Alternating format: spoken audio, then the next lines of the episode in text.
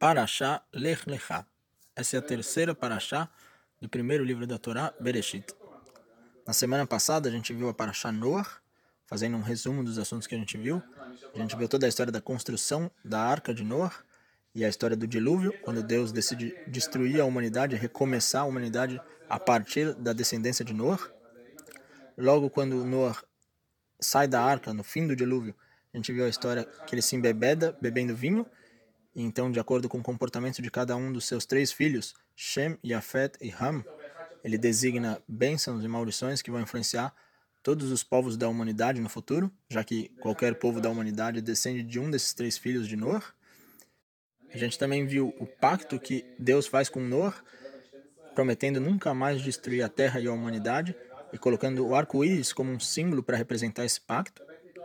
Pouco mais para frente na história, a gente vê ao conto da Torre de Babel, quando toda a humanidade se uniu para construir uma torre que chegasse aos céus. Então Deus entende que isso é um perigo para a geração e ele confunde a língua única que se falava em toda a humanidade em 70 línguas, que viram as línguas faladas pelos diferentes povos da humanidade.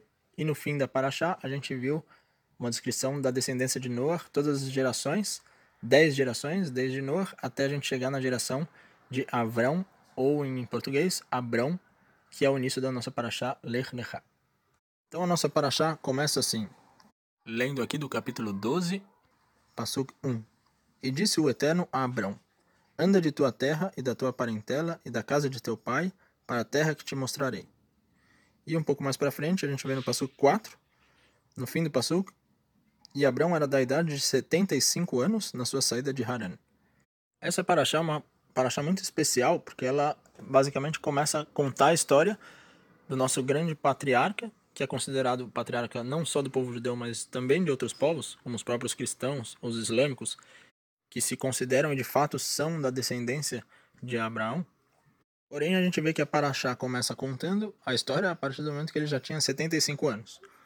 Esse é um ponto interessante para a gente comentar um conceito que às vezes fica um pouco confuso, que é o modo como a gente lê a Torá. Muitas pessoas, lendo a Torá, entendem que ela é um conto, um livro de história, que a gente vai ler e vai ver uma sequência de fatos que querem passar uma moral para a gente. E, na verdade, esse é um entendimento completamente errado do que é de fato a Torá. Se a gente observar em várias passagens, a Torá ela deixa lacunas da história sem informação. Por exemplo, o que Abraão estava fazendo até os 75 anos de idade. A Torá não conta isso para a gente. A gente também tem algumas outras passagens em que a gente vê que a Torá ela não conta necessariamente os fatos em ordem cronológica. A maioria a gente poderia dizer que sim é em ordem cronológica, porém existem sim alguns trechos que eles aparecem fora de ordem cronológica. Então um acontecimento um pouco mais adiante aparece no momento do texto anterior. Então a pessoa fica um pouco nervosa com isso. Fala, pô, por que, que a Torá não contou a história completa? Pra gente saber o que, que aconteceu com Abraão desde a vida dele. A gente cai nesse erro porque a gente assume compromisso que a Torá ela vem contar pra gente uma história. O que é, como eu estava dizendo, uma premissa errada, é um entendimento errado do texto da Torá. Os dois entendimentos mais utilizados do que é a Torá de fato no judaísmo, que a gente poderia citar, seria o primeiro, é de que a Torá ela é um livro que traz instruções sobre como o povo judeu deve se comportar, seguindo então a vontade de Deus. Até o nome Torá, ele vem de uma raiz em hebraico que significa diretriz ou regras de conduta. E um segundo entendimento, muitas vezes também mencionado, é de que a Torá é um elemento espiritual que ela é a força motriz do próprio universo. Então, a Torá é um elemento espiritual que ela concentra toda a energia que forma o mundo. Ou seja, ela não poderia nem ser considerada um elemento na realidade física. Ela está em um mundo extremamente elevado espiritualmente Inclusive, a criação da Torá antecede a própria criação do mundo. Então é muito importante a gente sempre estar atento a isso, para a gente não cair no erro de ler a Torá de uma forma infantil, como muitas vezes acontece. Da gente interpretar os, os acontecimentos como se fossem uma historinha de criança, um conto de fadas que a gente está vendo uma moral do lobo mau com a chapeuzinho vermelho. E na verdade, a Torá ela tem vários níveis de complexidade um fato interessante é que desde da criança que estuda na educação mais básica nas escolas judaicas até os sábios mais elevados reconhecidos do povo judeu, todos eles estudam esse mesmo texto que é a Torá. Então a Torá é um texto que ela tem múltiplas faces e ela consegue ensinar e trazer desenvolvimento e aprendizado para todo esse público, indistintamente. Então, desde a criança, nos primeiros anos em que ela começa a ser educada, até o sábio mais idoso, com mais conhecimento, todos eles absorvem conhecimento da Torá do mesmo texto. Dito isso, existem algumas outras fontes, que são os Midrashim, que são textos complementares e comentários que foram escritos sobre o texto da Torá. Foram escritos alguns em épocas muito anteriores, como a própria época do Templo de Jerusalém, outros em épocas mais posteriores, mas basicamente os Midrashim eles trazem muitas vezes essas informações, essas lacunas que a Torá não contou pra gente, para de alguma forma contextualizar um pouco mais a história e também trazer novidades e detalhes que somente no texto da Torá puro é muito difícil a gente identificar então eles vêm para a gente revelar esses significados que eles estão ocultos dentro do texto da Torá. Como essa paraxá ela fala muito sobre a história de Abrão ou Abraão, a gente vai ver qual é a diferença, porque existem e aparecem esses dois nomes na nossa paraxá. É, eu vou trazer alguns midrashim que contam um pouco sobre a história de Abraão antes desse momento que ele é ordenado por Deus a sair de sua terra. Então, algumas primeiras explicações básicas. Na nossa paraxá aparecem dois nomes, Abrão e Abraão. Em hebraico a gente falaria Avram e Avraham. Por que, que a mesma pessoa é denominada com esses dois nomes? Na verdade, Deus, inclusive no meio dessa paraxá, quando ele faz um pacto, que é o pacto da circuncisão com Abraão, ele muda o nome de Abraão e acrescenta uma letra, que é a letra em hebraico rei. Então, o nome dele que era Avram vira Avraham, com essa letra rei no meio, por isso que aparecem esses dois nomes. Outro conceito básico importante da gente saber é que muitas vezes a gente chama Abraham de Avraham Avino. A palavra Avino em hebraico ela significa nosso pai, nosso patriarca. Então, geralmente quando a gente se refere a um dos três patriarcas, Abraham, Yitzhak ou Yaakov, a gente acrescenta junto Avino, querendo dizer que ele é um dos nossos patriarcas, um dos fundadores de todo o caminho, de toda a conexão com Deus feita pelo povo judeu. Vamos falar então um pouco sobre a história de Abraham Avino desde o início. É, o pai de Abraham Avino se chama Terah. Inclusive a gente viu no fim da paraxá passada de Noah que Terah ele morava em Ur dos Caldeus. Ele já tinha dado a luz a Abraão e aos outros filhos dele. Abraão já tinha se casado com Sarai, que é também um nome diferente da nossa matriarca Sara, que teve também o um nome modificado. Então, o pai de Abraham, Terah, ele muda de Ur dos Caldeus para Canaã. Porém, ele não chega até Canaã, que é onde hoje fica localizada a terra de Israel. Então, ele para no meio, numa cidade chamada Haran, e ali ele se estabelece. Sendo assim, a história de Abraham, na sua idade mais adulta, já começa nessa cidade de Haran. Existe uma história muito famosa contada nos Midrashim, que Terah ele tinha uma loja de estátuas de idolatria. Então, Abraham ainda quando criança, ele entendeu que isso não podia ser possível. Não podia ser que essas imagens, essas esculturas, elas fossem Deus que fossem determinar como o ser humano deve se comportar, já que elas mesmas tinham sido criadas pelo ser humano. Então, Terah faz uma viagem e Abraham ele fica sozinho em Haran. Então ele destrói todas as estátuas da loja do pai, deixa apenas uma estátua sobrando e coloca uma espécie de arma ou utensílio na mão dessa estátua. Então, quando o pai dele chega, olha todas as estátuas destruídas fala: O que aconteceu? Todas as estátuas foram destruídas. O que, que você fez? Você arruinou meu negócio? Ele fala: Não, na verdade, não fui eu que fiz isso. As estátuas começaram a brigar entre si, porque elas são deuses, então elas começaram a competir quem que era mais poderoso e quem que ia controlar o mundo. E então elas começaram a se destruir umas às outras, e no fim só sobrou essa última estátua que destruiu todas as outras estátuas. Então, desde o início da vida, Abraham ele tem essa busca de entender quem é realmente Deus. Então ele procura por 37 anos em todas as religiões, em todos os cultos, em todas as filosofias, até ele chegar à conclusão lógica de que realmente só existe um Deus. E a esse Deus que ele deve servir. Nesse momento, Abraham ainda não tinha tido uma revelação divina ele tinha chegado a uma conclusão lógica, observando a natureza, observando como o mundo funciona e usando a capacidade de reflexão humana, ele tinha alcançado essa conclusão. Então, desde os seus 40 e poucos anos até os seus 75 anos, que é de fato quando acontece essa revelação que a Paraxá começa contando, que Deus fala para que ele saia da sua terra, ele defendia essa conclusão que ele tinha alcançado na sua busca, de que Deus era um. Abraham é considerado o primeiro monoteísta, ou o primeiro propagador do monoteísmo, mais correto dizer, que pregava a existência de um Deus único que criou o mundo sozinho e controla todas as forças da natureza, todas as forças do universo, e que, portanto, somente com esse Deus único a gente deve se relacionar. É interessante a gente observar aqui que Abraham, então, ele é a figura no judaísmo que representa alguém que alcançou a conexão divina através da introspecção, através da reflexão, da busca interna. Isso é muito importante da gente estabelecer aqui, porque muitas vezes existe um entendimento errado de que o judaísmo ele é uma religião que ela se baseia somente em rituais, em tradições, em costumes, em modos estabelecidos, em regras de conduta, questões externas de como se comportar com o mundo, o que é correto, o que não é correto.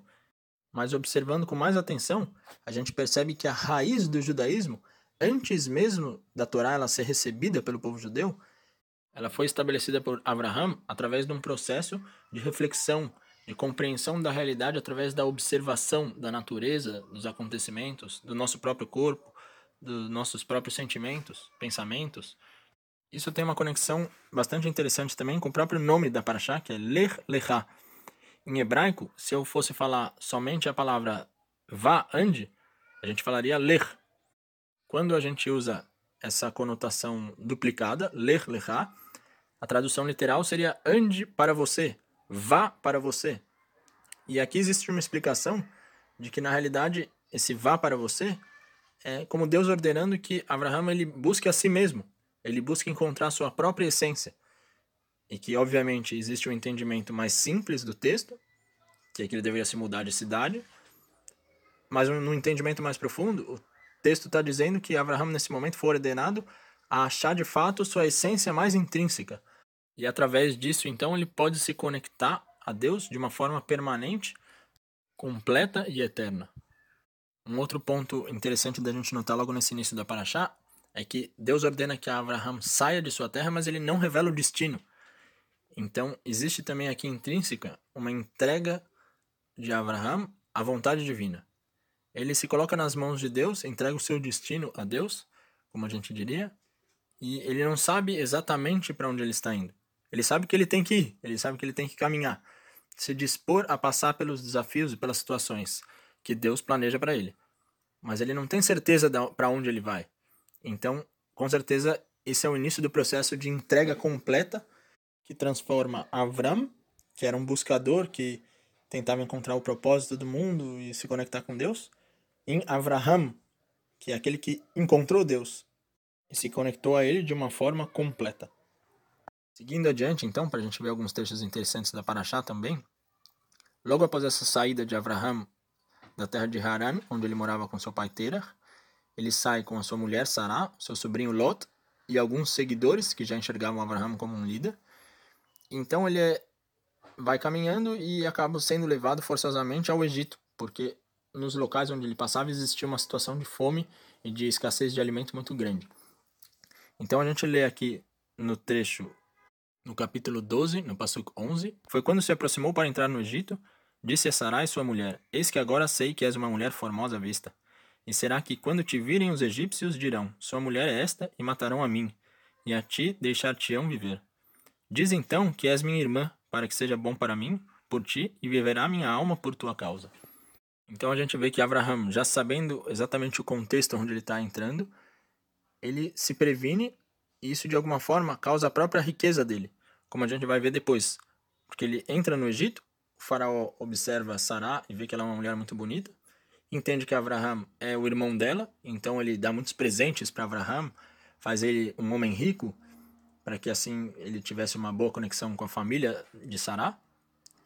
E então Deus começa a dar pragas para o faraó, e colocar doenças no faraó, porque ele estava com a mulher de Abraham, que era uma pessoa já conectada com Deus. Então faraó entende toda a questão A gente vê na sequência, no Passuco 18, ele falando assim: E chamou o faraó a Abraão e disse: Que é isto que fizeste a mim? Por que disseste minha irmã é ela? E tomei-a para mim por mulher? E agora aqui está a tua mulher, toma e vai-te. Então Abraão sai do Egito, já com muitas posses, muita riqueza, muitos animais, e ele sobe novamente para uma cidade chamada Beit El, que era onde ele tinha feito um altar e uma oferta a Deus. E nesse local, ele então decide se separar do sobrinho dele, Lot, porque ele começa a entender que existem brigas entre os pastores de rebanho de cada um deles. Então os pastores de rebanho de Lot começaram a brigar com os pastores de rebanho de Abraão. Então diz assim a Torá, no capítulo 14, no passuco 8, e disse Abraão a Lot: Não haja, te rogo, briga entre mim e ti, e entre meus pastores e teus pastores, porque homens irmãos somos nós. Porventura toda a terra está diante de ti. Separa-te, rogo, de mim, se vais à esquerda, eu irei à direita, e se à direita vais, irei à esquerda. Esse é o momento que Lot que é o sobrinho de Abraham, se separa e ele então vai para a cidade de Sodoma, que é a mesma cidade de Sodoma e Gomorra, que um pouco mais para frente na história vão ser destruídas por serem cidades em que o homem se degenerou a um ponto que não existe retorno. Na sequência, Paraxá traz um trecho que conta algumas disputas de território e guerras que começaram a acontecer com reis que habitavam naquela região. Então, de fato, a Torá descreve que Abraão ele entra numa batalha com alguns reis e ele sai vitorioso. Mesmo assim, ele não decide não pegar a, os resquícios de guerra e os bens conquistados, porque ele não queria que ficasse entendido que por conta das riquezas dos outros reis que ele tinha enriquecido, e sim por seu próprio mérito e por sua própria conexão com Deus.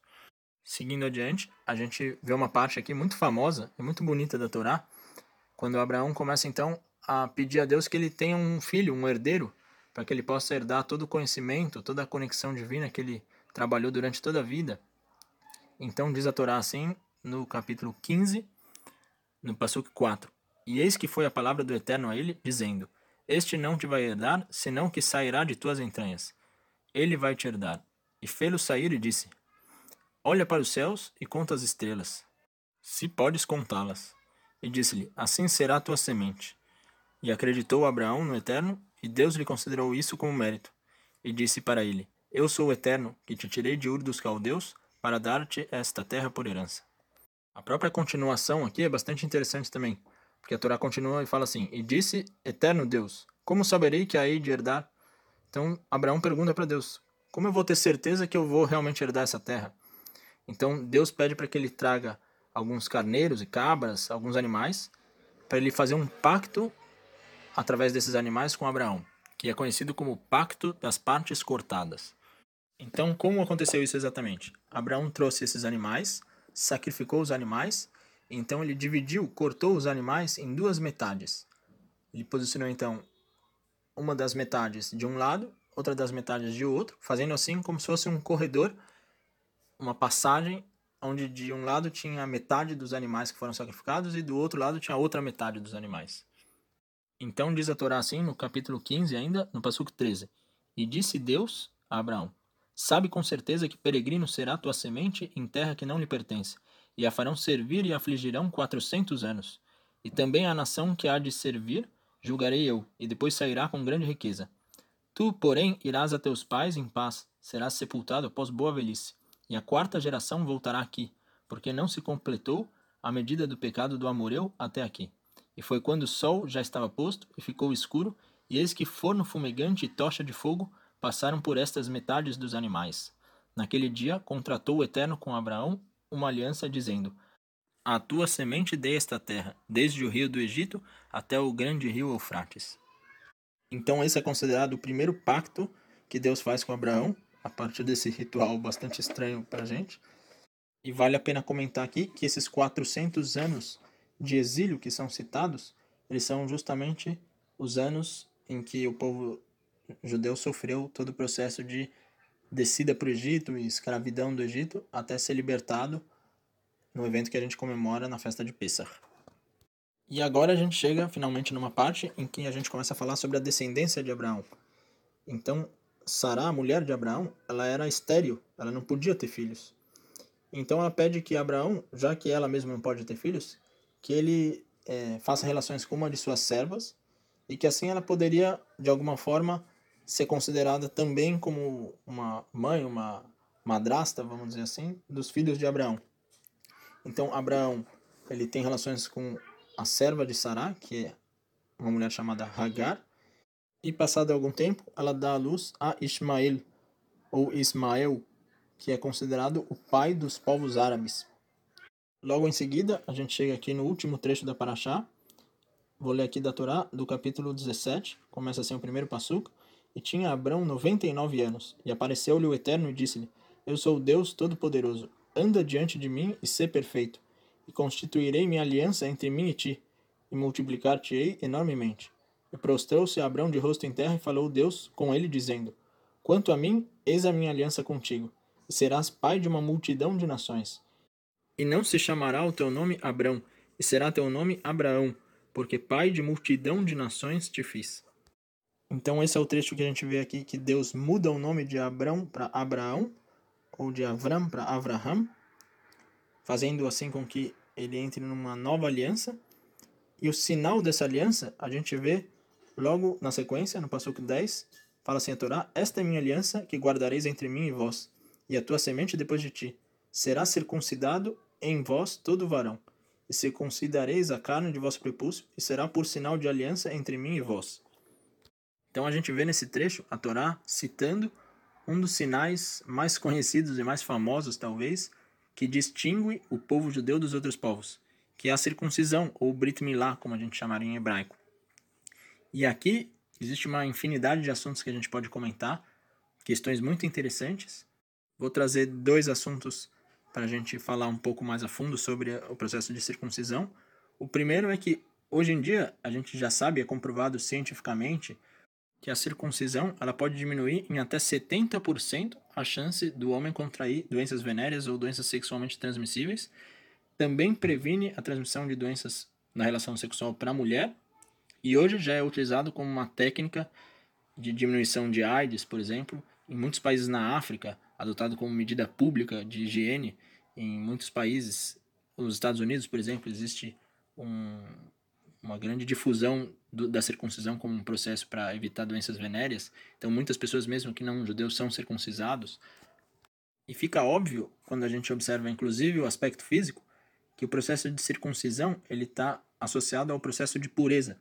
Ele é um processo que purifica o ser humano, como se o órgão sexual do homem ele de alguma forma nascesse com um defeito e a circuncisão consertasse esse defeito, colocando o homem num estado de mais pureza, em que ele tem menos chance de contrair doenças, por exemplo.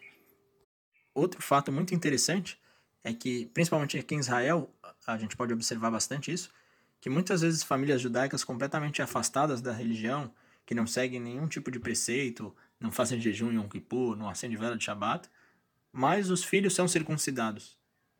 Então, de alguma forma, essa aliança que mantém a conexão de todo o povo judeu com o seu patriarca inicial, Abraão, ela se mantém de uma forma completamente ilógica.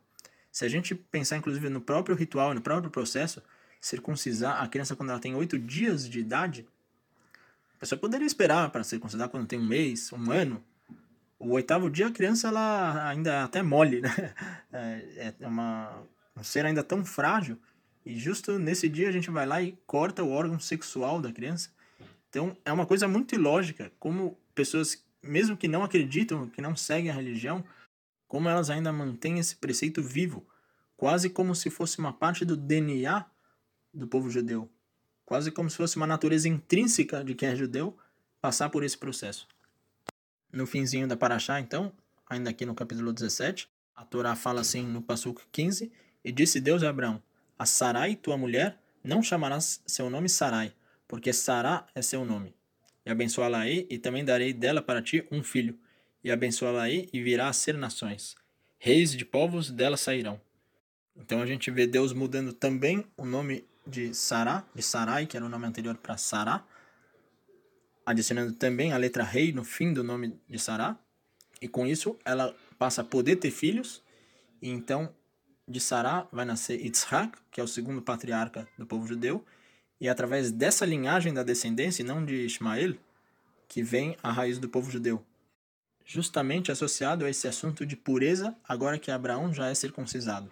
Então, no momento em que ele tem a sua conexão espiritual num nível completo e puro, então ele pode dar luz ao filho dele que vai receber toda essa herança de conexão espiritual, que é Yitzhak. Esse foi o meu resumo da Parashah Lech Lechá. Bons estudos por aí e Shabbat Shalom.